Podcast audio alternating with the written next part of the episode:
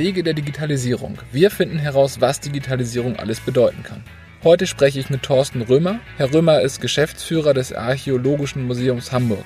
Wir haben uns vor einer Weile kennengelernt bei einem Vortrag, bei dem er äh, teilgenommen hat, wo ich gelernt habe, wie digital ein Museum heute eigentlich schon sein kann. Das fand ich total spannend, da musste ich ihn sofort hier für den, Interview, äh, für den Podcast als Interviewpartner gewinnen. Ich bin sehr froh, dass er sich heute die Zeit für uns nimmt, dass ich ihn befragen darf und dass er uns sein Wissen teilen wird, was Digitalisierung in seiner Branche so bedeuten kann. Ich kann schon ein, ein bisschen Sneak Peek geben. Das Thema Menschen ist mal wieder, wie immer, ein großes Thema. Spannenderweise hat sein Museum, sein Betrieb nur gewonnen. Also die Digitalisierung hat ganz viel Zusatznutzen gestiftet und dadurch sind einfach nur neue Stellen entstanden. Es ist nichts weggefallen.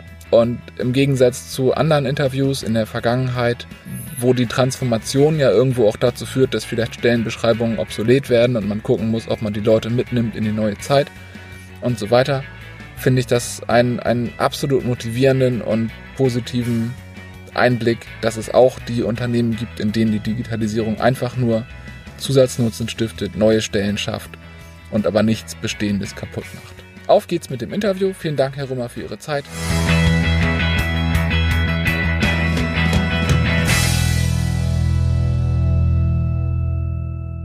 Ich sitze hier heute im Archäologischen Museum in Harburg und vor mir sitzt Herr Römer. Wir haben uns vor einigen Wochen kennengelernt, als es um den Smart Square ging, ein, eine Veranstaltung über E-Culture in Hamburg. Und da habe ich gelernt, dass das Archäologische Museum schon sehr digital ist. Habe festgestellt, dass ich seit 15 Jahren nicht hier war und das dringend mal wieder auffrischen muss. Und ja, fand das einfach unglaublich spannend, was was in diesem Bereich an Digitalisierung passiert, was man für Museum erstmal gar nicht unbedingt erwartet und dann noch für ein archäologisches Museum, das ja eher in die Vergangenheit guckt, da, da finde ich den Blick in die Zukunft einfach spannend. Ja, von daher stellen Sie sich einfach kurz vor, wer sind Sie, was machen Sie, was hat Sie heute hierher geführt und was ist Digitalisierung in Ihrem konkreten Fall? Ja, das mache ich gern. Thorsten Römer, 51 Jahre alt, kaufmännischer Geschäftsführer hier im Archäologischen Museum Hamburg, hat seinen Sitz hier in Harburg, ist aber ein Hamburger Museum mit, mit dem Standort hier in Harburg, eines der ehemaligen sieben staatlichen Museen, heute in einer Rechtsform der Stiftung öffentlichen Rechts. Ich bin kaufmännischer Geschäftsführer hier im Vorstand, der besetzt ist äh, mit einer Doppelspitze, dem kaufmännischen Geschäftsführer. Diese Funktion habe ich inne und dann gibt es den Direktor, der sich um den wissenschaftlichen Bereich kümmert. Das ist Professor Rainer Maria Weiß. Und ähm, ja, tätig bin ich für, für das Museum seit knapp zwei Jahren habe ähm, vorher Erfahrung gesammelt, äh, lange Zeit in der Medienbranche, aber auch in der Industrie, habe also auch mal andere Branchen kennengelernt und äh, mich auch mit Digitalisierung in anderen Branchen beschäftigt, weil da hat ja jede Branche so seine spezifischen Eigenheiten. Und ähm, wir aber als Archäologisches Museum Hamburg sind ähm, mit der Digitalisierung früh haben wir früh begonnen. Also wir haben das äh, für uns äh, früh erkannt, dass das ein wichtiger zusätzlicher Weg ist, um Wissen zu vermitteln, um unsere ähm, Dinge, die wir forscherisch äh, ermittelt haben, dann auch an den Mann und an die Frau zu bringen. Vielleicht noch eine kleine Ergänzung zu unseren grundsätzlichen Aufgaben. Wir sind äh, neben der Archäologie für ganz Hamburg auch zuständig für die Stadtgeschichte Harburg. Ähm, Harburg war bis 1937 selbstständige Stadt. Die Ursprünge des Museums gehen auf das Jahr 1898 zurück. Und insofern sind wir eigentlich mal entstanden als Museum für, für die Stadt Harburg. Äh, es gab dann in den 70er Jahren mal eine Bereinigung ähm, der Museumslandschaften, sodass die Archäologie hier bei uns gebündelt wurde. Und ähm, insofern sind wir für die Archäologie zuständig, für die Stadtgeschichte Harburgs zuständig und machen die sogenannte Bodendenkmalpflege in Hamburg. Das heißt, äh, Bodendenkmäler sind äh, Dinge, die sich unter der Erde befinden. Man kennt sonst die Baudenkmäler immer, aber es gibt auch Bodendenkmäler in der Stadt und die werden durch uns betreut. Das heißt, wenn gebaut wird in der Stadt, werden werden wir in das Baugenehmigungsverfahren eingebunden und äh, dürfen nach dem Gesetz, bevor gebaut wird, dort, dort archäologisch graben und die Erkenntnisse der Vergangenheit sichern, bevor dann dort eine Tiefgarage oder sonstiges äh, entsteht. Ja, spannend. Da habe ich, ich habe es eben im Vorgespräch schon erzählt, ich habe hier im, im Channel Harburg früher eine Weile gearbeitet und da gab es eine größere Grabung. Also ich bin an, an diesem archäologischen Fenster viele Monate vorbeigelaufen und das ist doch sehr spannend. Ja, Archäologie ist tatsächlich sehr spannend, ähm, insbesondere dann, wenn sie einem noch ein wenig erklärt wird, ähm, weil die Begeisterung der Archäologen, die bei einer Grabung in einer Kloake stehen und sich über eine kleine Fibel freuen, erschließt sich vielleicht nicht im ersten Moment und bedarf dann einer Erläuterung. Insofern ist Archäologie immer ein Thema, was sich äh, dann erschließt, wenn man es von fachkundiger Stelle auch erklärt bekommt. Die von Ihnen angesprochene Grabung ähm, lief über zwei Jahre. Das war eine der größten Stadtkerngrabungen, die es in Deutschland Deutschland gab. Ähm, das Spannende für Archäologen ist immer, wenn sich äh, Straßenverläufe über viele Jahrhunderte nicht geändert haben, dann kann man davon ausgehen, dass dort archäologisch eine ganze Menge ähm, äh, zu, zu finden ist und nicht über veränderte Straßenverläufe, Baumaßnahmen der letzten 100 Jahre irgendwie die Archäologie auch schon vernichtet wurde. Und das Spannende ist halt immer, Sie müssen sich das so vorstellen, auf dem Niveau hier in der Hansestadt, auf dem wir uns jetzt ja zu Fuß bewegen, ist im Grunde genommen viereinhalb bis fünf Meter über der eigentlichen Nulllinie, die es seinerzeit gab. Das heißt, wenn Sie heute graben von der jetzigen Straßenoberfläche nach unten, dann gehen Sie quasi viereinhalb oder fünf Meter durch die Jahrhunderte zurück äh, auf die ehemalige Nulllinie und können dann sehr schön sehen, da gab es den Brand von da und da, da gab es den Überfall, weil man in der Regel immer, äh, wenn irgendwas passierte, planiert hat und obendrauf gebaut hat. Und so hat sich letztendlich dann über die Jahrhunderte, haben sich die unterschiedlichen unterschiedlichen Schichten ergeben, die man anhand der Funde, die es dann gibt, ähm, in einen Kontext stellen kann und somit sich dann Rückschlüsse erlauben über die damalige Zeit. Also das sage ich als Kaufmann und nicht Archäologe. Ich hoffe, es war anschaulich genug. Ja, das kann ich persönlich nachvollziehen. Wir haben den alten Schrebergarten übernommen. Mhm. Also wenn ich da mal weiter als einen halben Meter tief grabe, dann finde ich auch raus, was da im Laufe der Jahrzehnte so ja, das ist, äh, das, das ist richtig. Und äh, was man wissen muss, es gibt ein, ein, ein Denkmalschutzgesetz und ein sogenanntes, ähm, eine Regelung des Schatzregals. Das heißt, alles, was Sie finden auf Ihrem privaten Grundstück, äh, ob Gold oder Knochen oder archäologische Befunde, gehört der Stadt und nicht Ihnen persönlich. Ähm, und das ist aber weniger jetzt im privaten Bereich für uns in der Hansestadt ein Thema. Wir sind auch mhm. zuständig für die Bodendenkmalpflege im Landkreis. Das machen wir quasi in Personalunion mit. Das heißt, mhm. da arbeiten wir länderübergreifend, ähm, auch begründet durch die Historie, dass eben damals die selbstständige Stadt Harburg und der Landkreis zusammengehörten.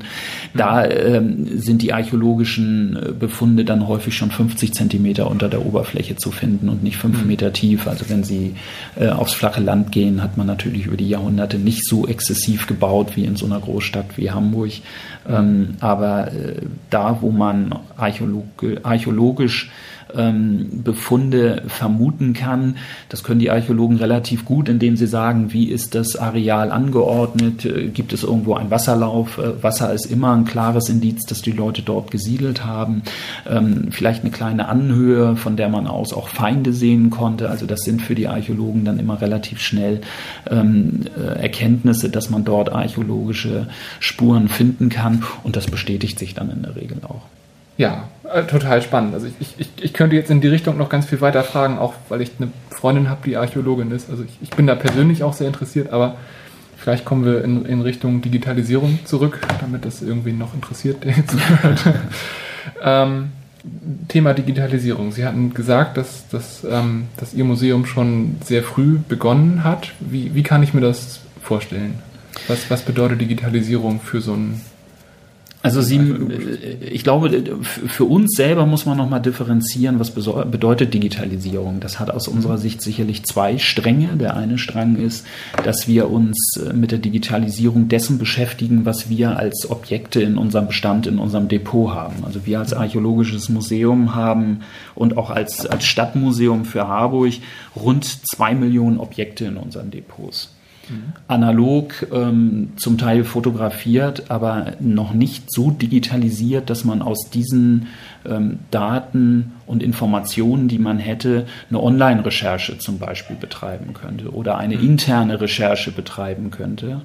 Ähm, da hat man in der Stadt grundsätzlich vor ein paar Jahren mal angefangen, was das Erfassen dieser, dieser Objekte angeht. Ähm, natürlich auch mit der Zielrichtung, sie dann in Zukunft irgendwie nutzbar zu machen. Für wen auch immer, ob für Dritte oder für eigene Recherche, für Ausstellungen, die man macht, äh, für Publikationen, die man herausbringt. Also der erste Schritt ist mal, dass man intern sagt, wenn wir überhaupt an Digitalisierung denken, müssen wir natürlich das, was wir als unseren Bestand äh, bezeichnen, digitalisieren und der wächst halt bei uns immer, weil bei jeder Ausgrabung, die wir in der Stadt oder im Land äh, tätigen, kommen in der Regel neue, ähm, neue Stücke dazu. Das heißt, es ist also auch ein fortlaufender Prozess, aber es ist auch ein langer Prozess, bis man das dann tatsächlich äh, irgendwann mal abgeschlossen hat.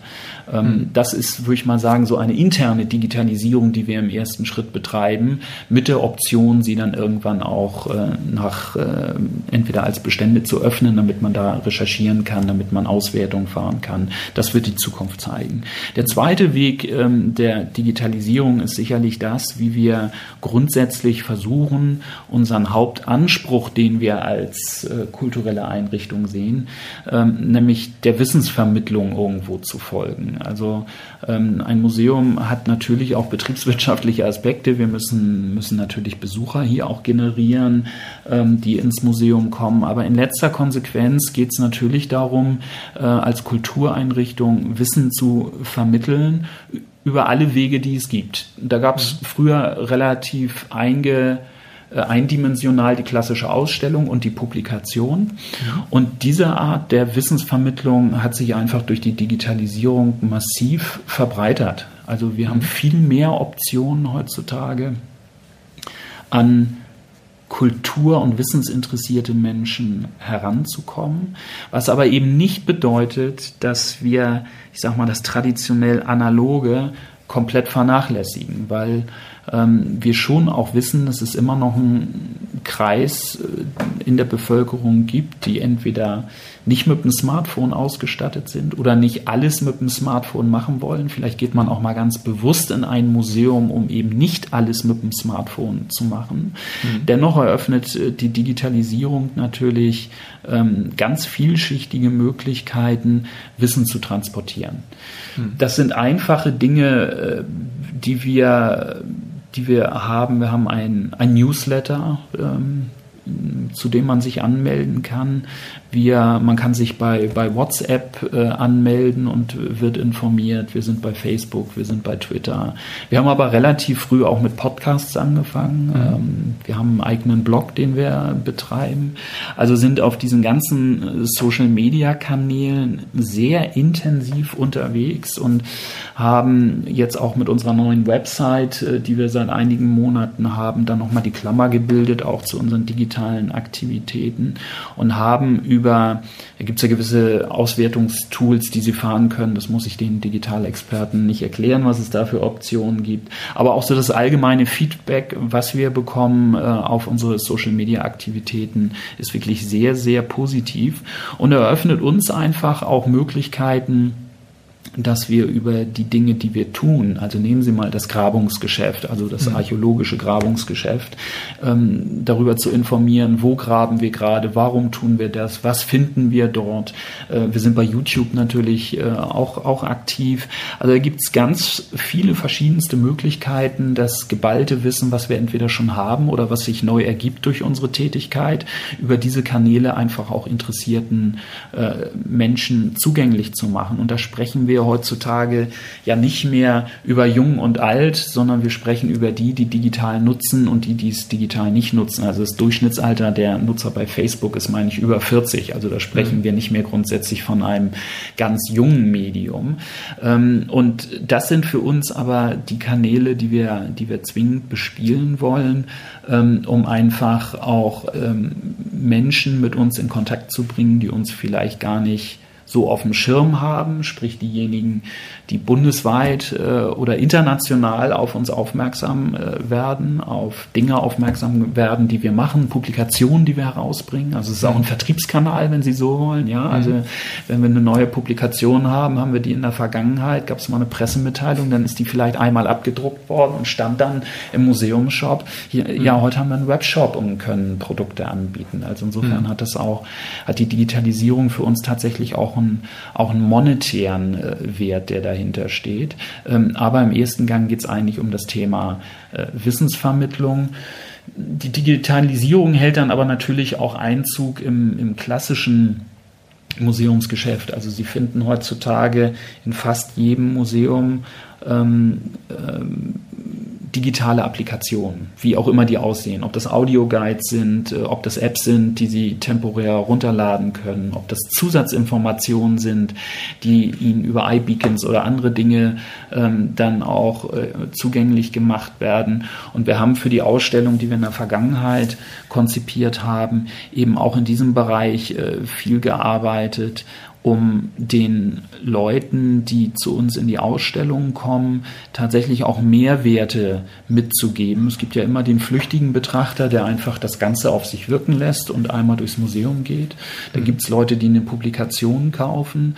Äh, und es gibt aber auch Leute, die deutlich mehr wissen wollen über die Region. Wo kommen die Objekte her? Äh, wer hat sie entdeckt? Äh, all solche Dinge an Mehrwerten, die mhm. man früher vielleicht nur schwierig transportieren konnte, sind heute über die digitalen Wege einfach viel, viel leichter zu, ähm, zu transportieren.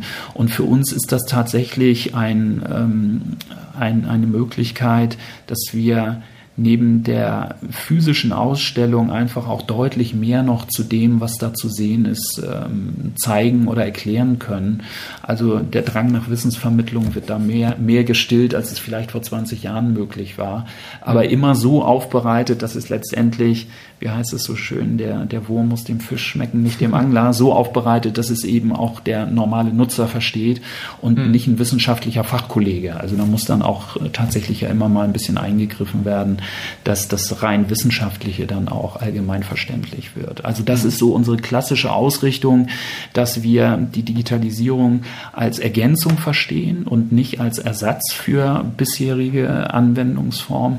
Und wir wünschen uns natürlich auch, dass äh, diejenigen, die über die digitalen Kanäle mit uns in Kontakt treten, beziehungsweise von uns äh, Kenntnis erlangen, dann vielleicht auch mal den Weg zu uns finden und sich Dinge hier vor, vor Ort anschauen, weil wir schon auch glauben, dass das ähm, haptische, also Dinge dann auch selber zu sehen, vielleicht sogar anfassen zu können. Unsere archäologische Dauerausstellung ist, ist sehr dafür konzipiert, dass eben auch äh, angefasst, mitgemacht, ausprobiert werden kann.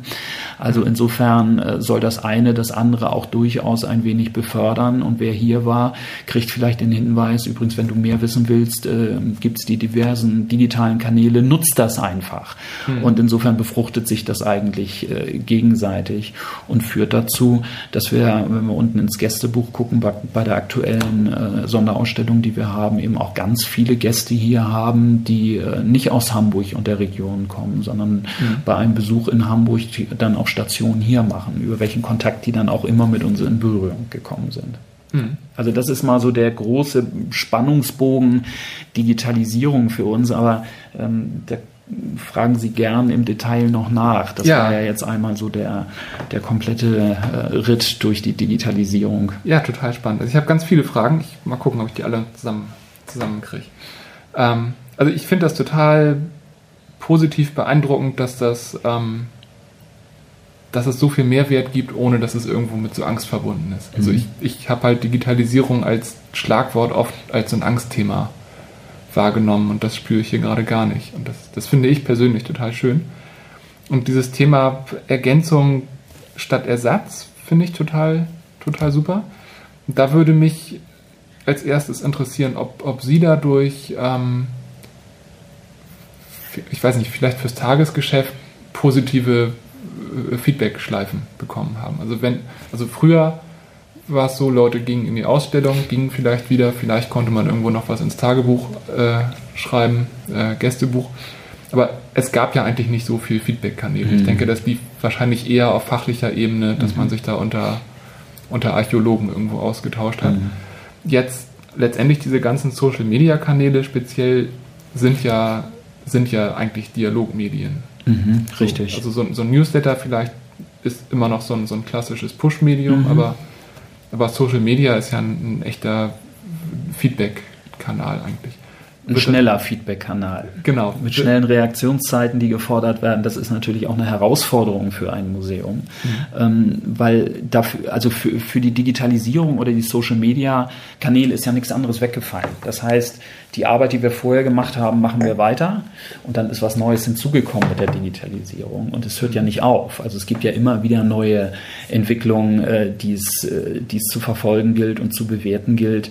Nutzen wir sie, nutzen wir sie nicht? Instagram, Snapchat und, und all diese Geschichten und da wird es immer wieder neue Tools geben. Also wir arbeiten zum Beispiel auch äh, mit, mit Groupon zusammen, haben also auch da, ja, also auch als, als Medium, um, um Tickets zu verkaufen, wo man dann ja auch mal mhm. so einen Response äh, spürt.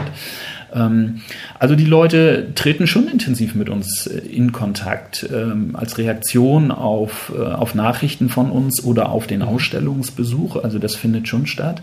Und das ist ja eigentlich auch das Schöne, dass über digitale Kanäle einfach auch ähm, eine Auswertbarkeit möglich ist. Das heißt, in der Vergangenheit hat man vielleicht mehr damit arbeiten müssen, war eine positive Grundstimmung in der Ausstellung, sind die Leute da mit dem Lachen wieder rausgegangen oder interessiert und sahen, äh, sahen glücklich aus. Heute können wir über die digitalen Kanäle tatsächlich ja eher so ein, so ein, so ein Stimmungsbild auch etwas etwas klarer einfangen, wenn wir nämlich mhm. mitkriegen, äh, was, was kriegen wir für Informationen über die Kanäle, äh, wie ist die Verweildauer auf unserer Website, äh, wie wird ein Newsletter, ähm, haben wir steigende Zahlen, also das ist auch so ein Indiz dafür, dass die Leute sich einfach dafür interessieren.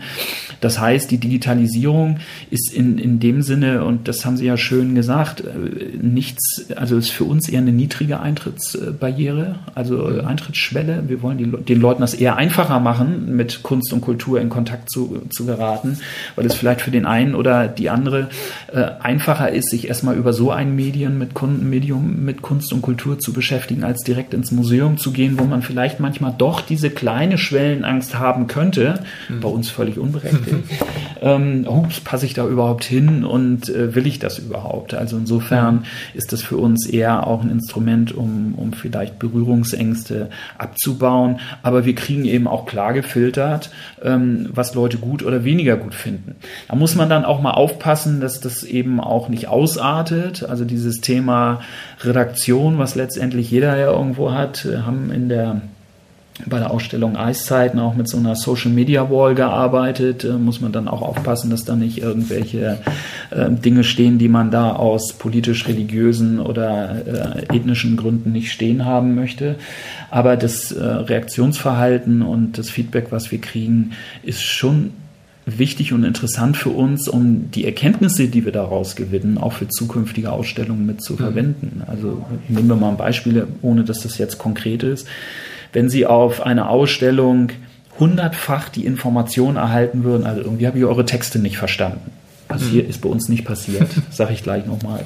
Ähm, dann zeigt Ihnen das, dann hat der Wissenschaftler das zwar gut gemeint, aber ähm, beim Adressaten ist es irgendwie nicht richtig angekommen. Also hat man mhm. was falsch gemacht. Also das eröffnet einfach auch Möglichkeiten, ähm, sich für die Zukunft besser, professioneller, zielgruppengerechter aufzustellen. Und ähm, das nutzen wir dann natürlich auch.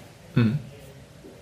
Ja, schön. Also ich, ich kenne, also genau dieses Konzept Feedback ist, ist der, der Grundgedanke agiler Softwareentwicklung. Und also da benutzen wir es als Softwareentwickler, dass wir halt schnelles Feedback kriegen, damit man nicht ein Jahr irgendwas baut, was hinterher keiner haben will. Mhm.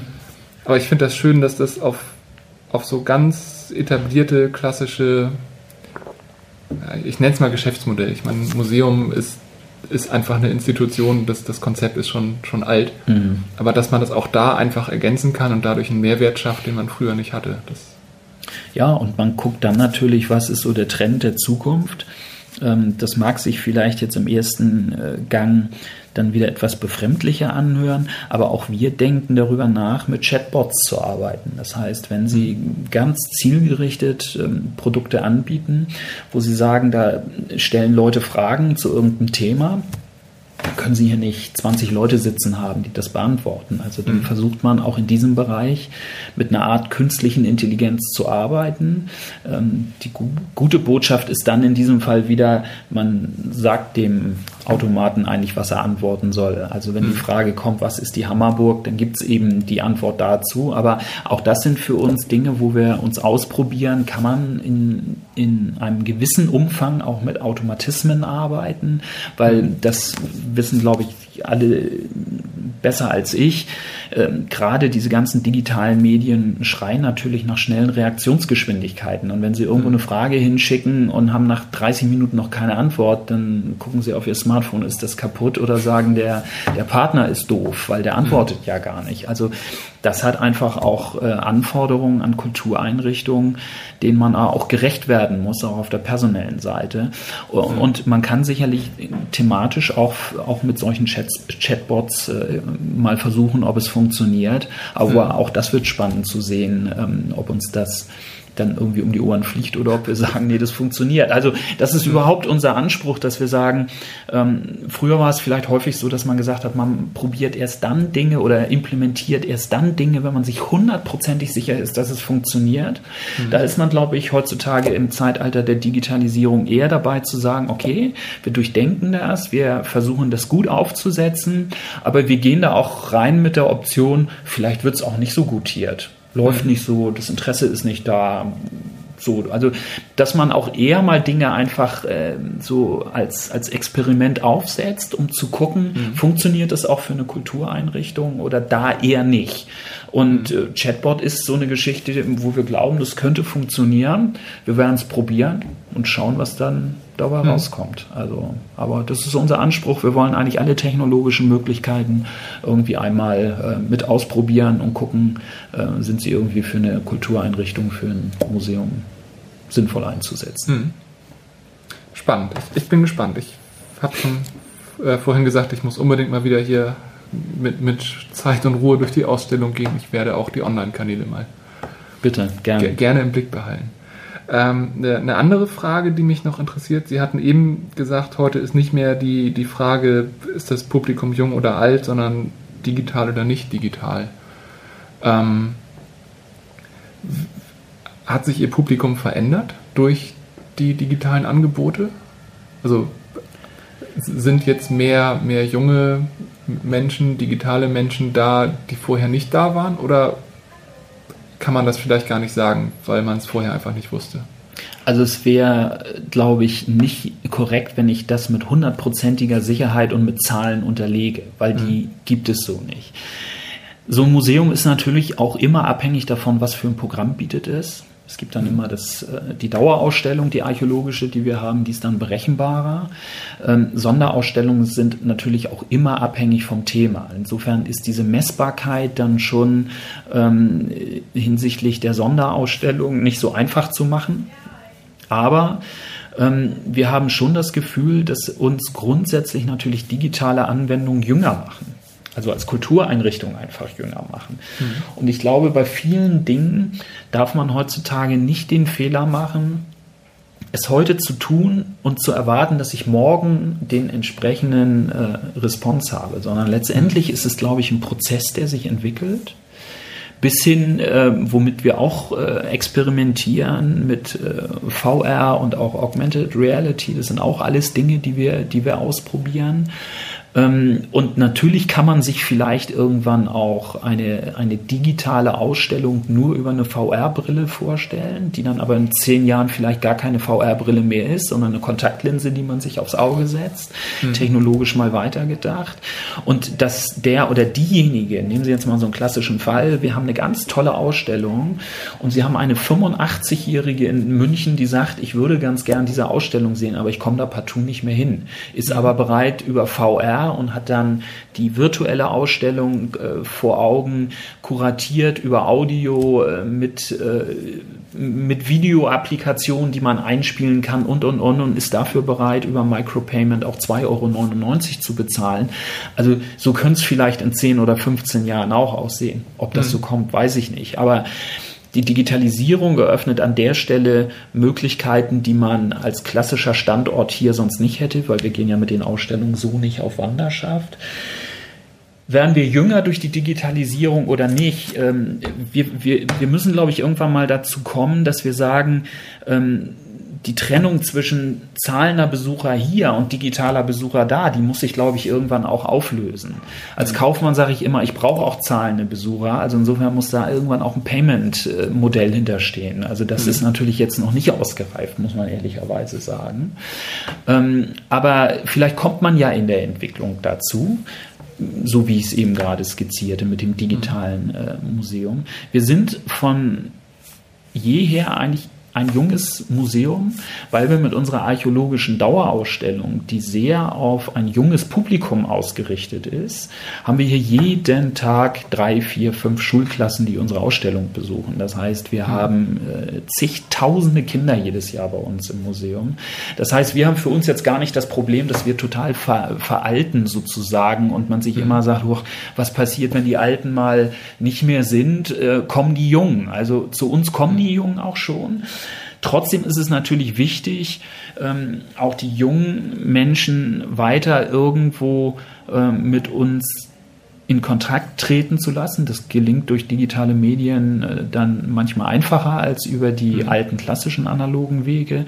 Man denkt aber auch natürlich über digitale Bildungskonzepte nach, die man in Kooperation mit Schulen vielleicht sich irgendwann mal vorstellen kann. Ähm, mhm. Also da sind ganz viele Dinge, die in der Überlegungsphase sind. Einige sind in der Realisierungs- bzw. Testphase. Manche sind Zukunftsmusik.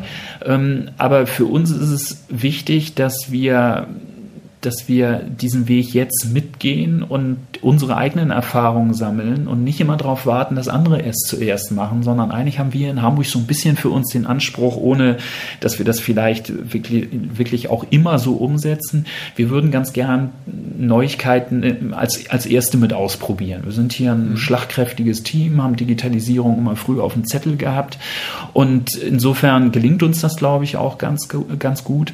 Ähm, die Digitalisierung hilft einfach uns bekannter zu machen und letztendlich jünger, weiß ich nicht, aber auch Jüngere oder Junggebliebene oder diejenigen, die mit uns noch nicht in Kontakt getreten sind, irgendwie zu erreichen. Also irgendwie ist es dann so der bunte Blumenstrauß im Kommunikationsmix, den man macht, um möglichst wollen wir alle haben. Also vom, vom Kinderalter bis zum Seniorenalter. Und äh, darauf richten wir ja letztendlich auch unsere, unsere Ausstellung aus. Also die Ausstellung Eiszeiten, die bis April diesen Jahres lief, hat zum Beispiel auch äh, ein paar Comic-Elemente gehabt. Ja, wir haben hier einen ähm, Mitarbeiter, der Comics zeichnen kann. Ich kann das leider nicht. Ich bin da völlig unbegabt. Ähm, der hat kindgerecht Comics dazu gemalt. Also zu den Texttafeln, die für, für die Eltern eher gedacht waren, dann für Kinder mhm. nochmal irgendwie sowas zu machen. Also wir versuchen uns immer mit allem, was wir tun, ob das analog ist, ob das digital ist, möglichst alle Zielgruppen mit zu erfassen, was das Alter angeht. Ähm, also insofern ähm, grenzen wir keinen aus und unser Bildungsantrag hört auch nicht auf, dass wir sagen, wir wollen keinen, der unter sechs ist oder keinen, der über, über 90 ist. Nee, zu mhm. uns sollen alle kommen und die Digitalisierung hilft dabei. Das ist ein ganz hervorragendes Schlusswort, würde ich sagen. Also ich habe keine, keine großen konkreten Fragen und ich, ich finde das unheimlich positiv. Also dieses Bild ist einfach gut. ich würde gern unsere drei Abschlussfragen stellen, die ich immer zum Ende stelle. Sie hatten gesagt, Sie haben ein paar Projekte, die, die angedacht sind, ein paar, die schon in der Realisierung sind. Was ist so das, das wichtigste Thema in dem Kontext, das Sie angehen und lösen wollen in der näheren Zukunft? Naja, also wir haben das schon angerissen. Letztendlich bedeutet Digitalisierung nicht, man macht es heute und dann läuft das und man muss sich nicht mehr drum kümmern, mhm. sondern die Herausforderung bei der Digitalisierung ist einfach immer irgendwie auch den, ähm, die, der Entwicklung zu folgen. Ähm, zu, zu spüren, wo gehen Trends hin, sich damit auseinanderzusetzen, ähm, mit welcher Technologie arbeitet man, äh, die Umsetzbarkeit für eine museale Einrichtung. Ähm, Finanzierung spielt natürlich auch immer, immer eine Rolle, also das betrifft aber ja irgendwo jeden. Äh, Digitalisierung kostet Geld, also monetäre Mittel müssen dafür natürlich auch, äh, auch zur Verfügung stehen, beziehungsweise ähm, eingeworben werden. Und es ist einfach auch ein personeller Aufwand, der dahinter steht. Also das macht sich eben nicht von alleine, auch wenn man mal so ein Chatbot irgendwie probiert. Letztendlich macht, äh, macht sich die Digitalisierung nicht alleine. Das heißt, die, die Herausforderung für uns ist einfach, die Digitalisierung weiter so intensiv zu begleiten, wie wir das in den letzten 15 Jahren, würde ich mal sagen, äh, getan haben, dem Schritt zu halten und es auch immer wieder zu schaffen, tatsächlich unserem eigenen Anspruch, wir wollen relativ früh und schnell dabei sein, auch gerecht zu werden, das zu finanzieren und mit Person Personal zu hinterlegen. Das ist eigentlich die, die große Herausforderung. Und ähm, dann das, das würde ich sagen, ist, ist die Herausforderung. Also die Digitalisierung wird nicht weggehen. Es gab ja mal mhm. Leute, die vielleicht dachten, irgendwann verschwindet das Internet. Das wird wohl nicht mehr passieren. Ähm, also das, das ist unsere Aufgabe. Ähm, aber das verstehen wir nicht als Problem, sondern eigentlich als, als Herausforderung, äh, mhm. weil das sind Dinge, dafür sind wir da, gerade wir Kulturmenschen und die, die Führungsverantwortlichen, die wir hier haben, dafür die richtigen Rahmenbedingungen zu schaffen. Also mhm. Problem nein, Herausforderung, würde ich sagen. Äh, dann habe ich da gleich noch eine Nachfrage. Wenn Sie sagen, seit 15 Jahren, ist das, ist das immer mehr geworden im Laufe der Zeit? Also was, was es an, an personellem Aufwand und monetärem Aufwand bedeutet? Oder sehen Sie da irgendwo einen, einen Punkt, wo es sich einpendelt? Also ich meine, es kommen immer mehr Kanäle dazu, aber es sterben auch Kanäle weg. Also man, man hat ja nicht irgendwann alles, sondern immer die aktuellen. Naja, man fängt irgendwann mal an, dann macht das einer mit, der irgendwie in der Lage ist, eine Maus zu bedienen und einen Computer anzuschalten. Dann sagt man, du bist doch der Digitalexperte bei uns im Haus. Dann macht man das erstmal mit, dann wächst das und irgendwann stellt man fest, dass man es eigentlich äh, so mit Bordmitteln nicht mehr so hinbekommt, wie man das vielleicht vom, vom Anspruch her äh, für sich selber reklamiert. Äh, mittlerweile haben wir, haben wir dafür eine Mitarbeiterin, die sich insbesondere um unsere komplette digitale Vermarktung und auch die Social-Media-Kanäle kümmert. Also das heißt, da ist schon Personalzuwachs irgendwo auch entstanden, weil ähm, an, an, an anderen Stellen ist eben keine Arbeit weggefallen. Wir, wir machen das mhm. klassische Museumsgeschäft nach wie vor in der Museumspädagogik, im, in der Ausstellungskonzeption und Realisierung. Das heißt, es ist schon auch ähm, personeller Mehrbedarf da, ähm, ob man in der Zukunft alles immer mitmachen muss, muss man, muss man sehen.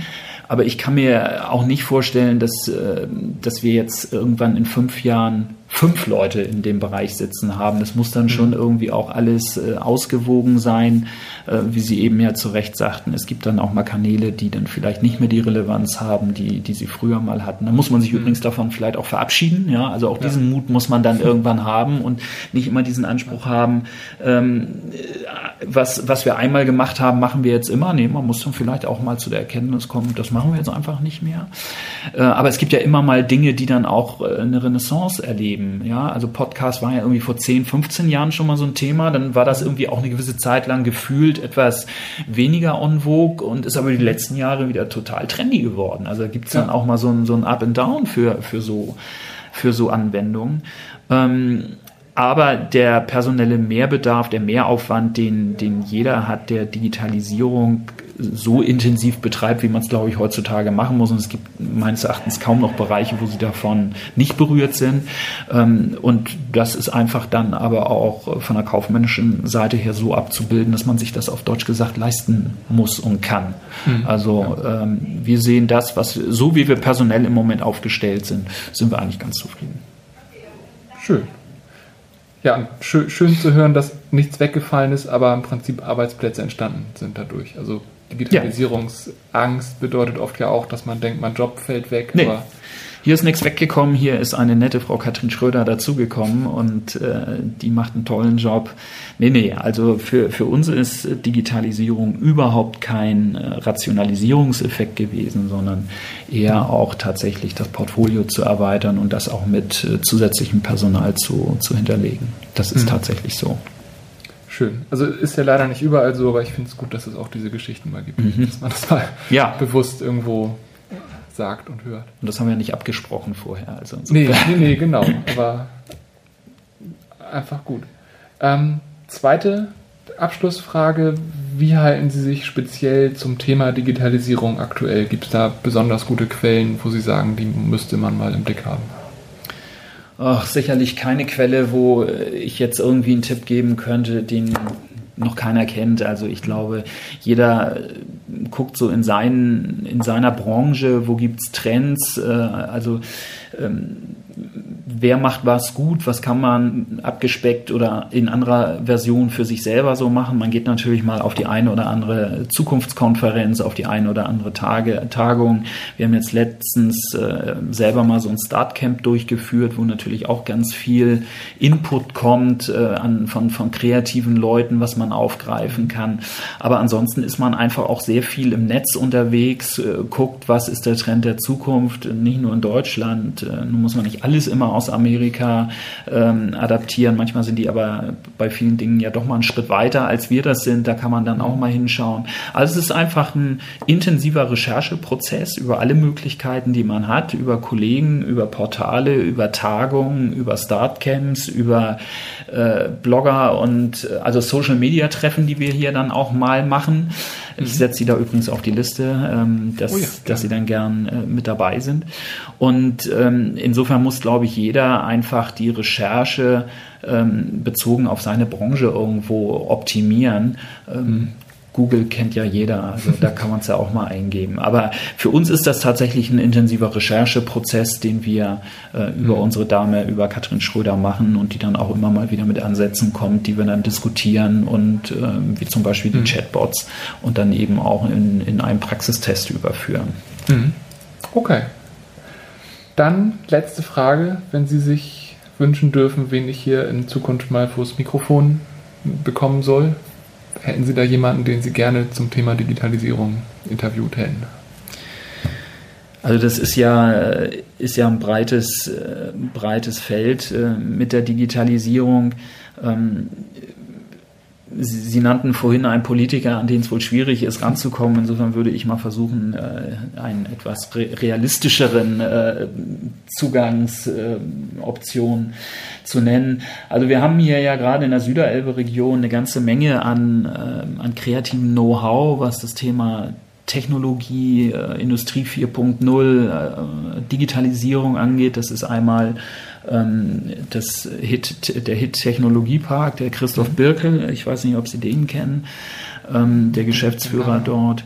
Und ähm, der Martin Mahn, der hier in der Schlossstraße sitzt, die haben sich jetzt aber letztens ähm, das ist die ehemalige Tutech, schimpfen sich aber, glaube ich, jetzt ein bisschen anders. Martin Mahn, Tutech in der Schlossstraße ah, auf der rechten Seite. Ja, den, den kenne ich, glaube ich, sogar persönlich. Ähm, das sind sicherlich auch spannende ähm, Interviewpartner, insbesondere auch Martin Mahn, die ja sehr intensiv mit Hochschulen zusammenarbeiten mhm. und sicherlich auch aus diesem Aspekt, äh, aus dem forscherischen Aspekt, eine Menge zum Thema Digitalisierung sagen können, wo geht die Reise hin. Äh, mhm. Aber auch die Schnittstelle eben bilden zu, zu ähm, oder die TU hier in Harburg hat ja auch viele Ausgründungen sozusagen, äh, Startups, mhm. die sich dann da gegründet haben. Und ähm, der HIT Technologiepark von Herrn Birkel, da sind ja auch viele äh, Unternehmensgründer, Startups, die sich gerade in diese Richtung irgendwie entwickelt haben. Mhm. Also ich glaube, das wären zwei spannende Gesprächspartner, die man zum Thema Digitalisierung ansprechen kann und wahrscheinlich leichter zu erreichen als Herr Macron. Ja, das denke ich auch. Ja, total cool. Werde ich, werde ich beide versuchen, vors Mikro zu kriegen. Dann ganz vielen Dank für Ihre Zeit, ganz vielen Dank für die spannenden Einblicke. Ja, ich danke für die Gelegenheit. Ähm, wer mehr wissen will, www.amh.de archäologisches.de, Archäologisches Museum Hamburg. Da sind alle Aktivitäten von uns auch zu sehen und man kann sich anmelden für die Social Media Kanäle, fürs, für den Newsletter oder einfach nur lesen, was bei uns passiert. Und man kann vorbeikommen. Also freuen wir uns natürlich auch drüber. Ja, genau. Ja, ich werde beides verlinken und ähm, den Besuch kann ich nur empfehlen. Also was ich eben im Vorbeigehen gesehen habe, was ich hier getan habe, ist ein Besuch mehr als wert. Vielen Dank.